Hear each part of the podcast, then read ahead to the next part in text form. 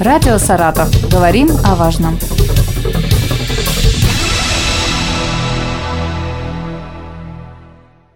Здравствуйте, у микрофона Вероника Лебедева.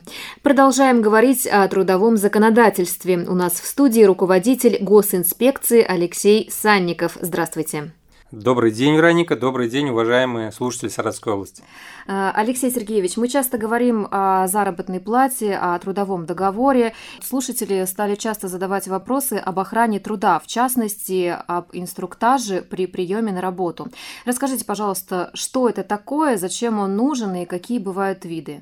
Ну, спасибо большое за вопрос. Очень приятно, что наши слушатели стали уже задавать такие более точечные вопросы, которые касаются каждого из нас. Ну, напомню, что э, инструктаж на рабочем месте – это не прихоть работодателя, это обязанность, которую должен выполнить работодатель. Ну, давайте начнем вообще.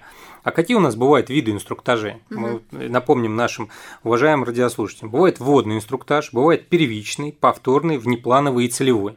Все инструктажи проводятся обязательно по программе, то есть это не может быть какая-то самодеятельность, разработанной и обязательно утвержденной работодателем с учетом специфики деятельности предприятия. Я вам напомню, что на каждом предприятии у нас есть своя специфика, где-то есть строительство, где-то образовательное учреждение, где-то образование здравоохранения и так далее. В какой форме проводятся инструктажи? Ну, форма инструктажей, она на самом деле действующим законодательством никак не предусмотрена. Это может быть лекция, это может быть семинар, это может быть э, ознакомление сотрудника через методические какие-то материалы, которые напечатаны. Это может быть инструктаж, который проведен путем показа фильма или еще каких-то материалов. А расскажите тогда, что такое вводный инструктаж? Угу. Вот э, вводный инструктаж проводится с работниками до начала выполнения работ. Угу. Э, вводные инструктажи а, знакомит э, сотрудника правил поведения и основные меры безопасности на территории предприятия, обязанности работников при аварии, несчастном случае, пожаре и, так далее, и тому подобное. И это вводная информация о предприятии. Причем хотел бы сказать, что вводный инструктаж проводится абсолютно со всеми.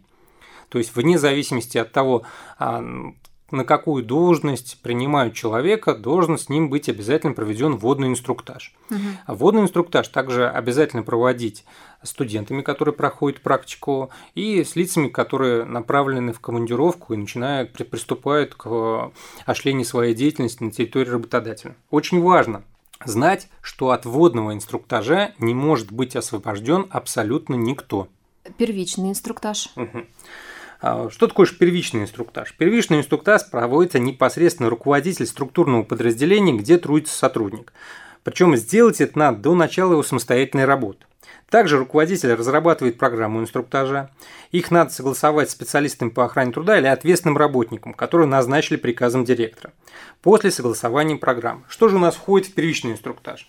А, чем он отличается от водного инструктажа? Это инструктаж непосредственно на рабочем месте сотрудника. Инструктаж необходим, чтобы человек был обучен технике безопасности на его конкретном месте и были показаны методы безопасной работы. Что должен содержать в себе инструктаж? Действия работников до, во время и после завершения работы условия труда на конкретном рабочем месте, технологический процесс, оборудование, производственная среда и характер трудового процесса. Какие аварии могут возникнуть на рабочем месте и какими методами их можно предотвратить. Ну и, соответственно, конечно, содержание инструкций по охране труда. А есть повторный вид. Расскажите о нем. Да, есть такое. Содержание повторного инструктажа аналогично содержанию первичного инструктажа. Он проводится один раз в 6 месяцев. То есть угу. каждый работник должен раз в полгода такой инструктаж проходить. Есть ли какая-то категория работников, которые, которые могут быть освобождены? То есть, э, если человек, например, долгое время работает, и зачем ему проходить это каждые полгода?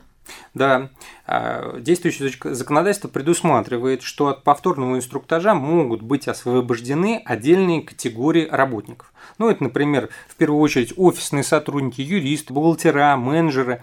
Все те работники, по результатам которых на рабочих местах специальная оценка условий труда не выявила вредных факторов, то есть там оптимальный или допустимый фактор а, рабочего места. Но есть важное условие. А, такие работники могут быть освобождены от повторного инструктажа при условии, что составлен перечень таких работников, базируясь, конечно, на результатах специальной оценки условий труда, и он утвержден работодателем. Если работодатель это не сделал, то такие работники как по, обязаны проходить повторный инструктаж в соответствии с действующим законодательством. А есть еще у нас следующий вид – внеплановый. Это если у нас произошло изменение в действующем законодательстве по охране труда, которое предписывает ознакомиться с новыми правилами охраны труда, тогда работодатель обязан организовать внеплановый инструктаж. Если работодатель утвердил новые инструкции по охране труда, если на работодателе э, изменил технологию. Ну, вот у нас часто бывает новое оборудование, технология изменилась, соответственно, меняется инструкция по охране труда, соответственно, тоже должен проводиться внеплановый инструктаж. Если, не дай бог, у нас у работодателя произошел несчастный случай, в этом случае у нас а, работодатель может организовать внеплановый инструктаж. И бывают тогда случаи, при которых по результатам надзорной деятельности трудовая инспекция требует, чтобы а, работодатель провел внеплановый инструктаж.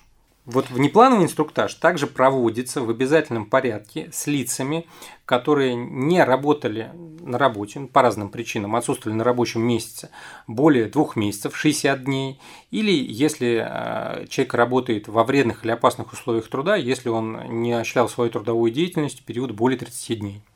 Целевой инструктаж целевой инструктаж проводится на, с работником, который направляется на проведение разовых работ. Ну, какие, какие-то это разовые работы. Это бывают аварийные ситуации, стихийные бедствия. Все те работы, которые должны в том числе содержать оформление наряд допуска.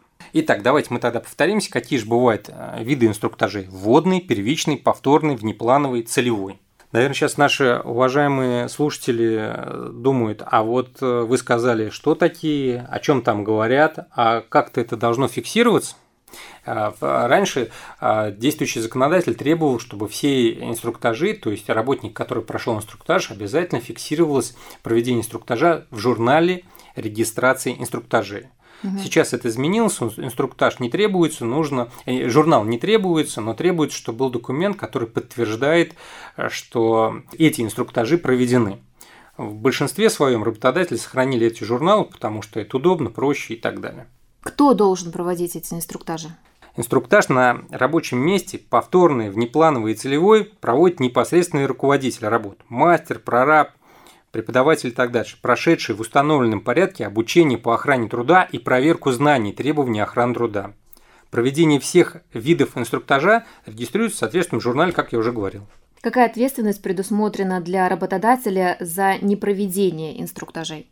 Э, ну, давайте начнем с того, что э, был вопрос, а обязательно ли инструктажи, нужно ли в это обязательном порядке делать. Да, это mm-hmm. норма действующего законодательства. Работодатель обязан проводить эти инструктажи и обязан их регистрировать.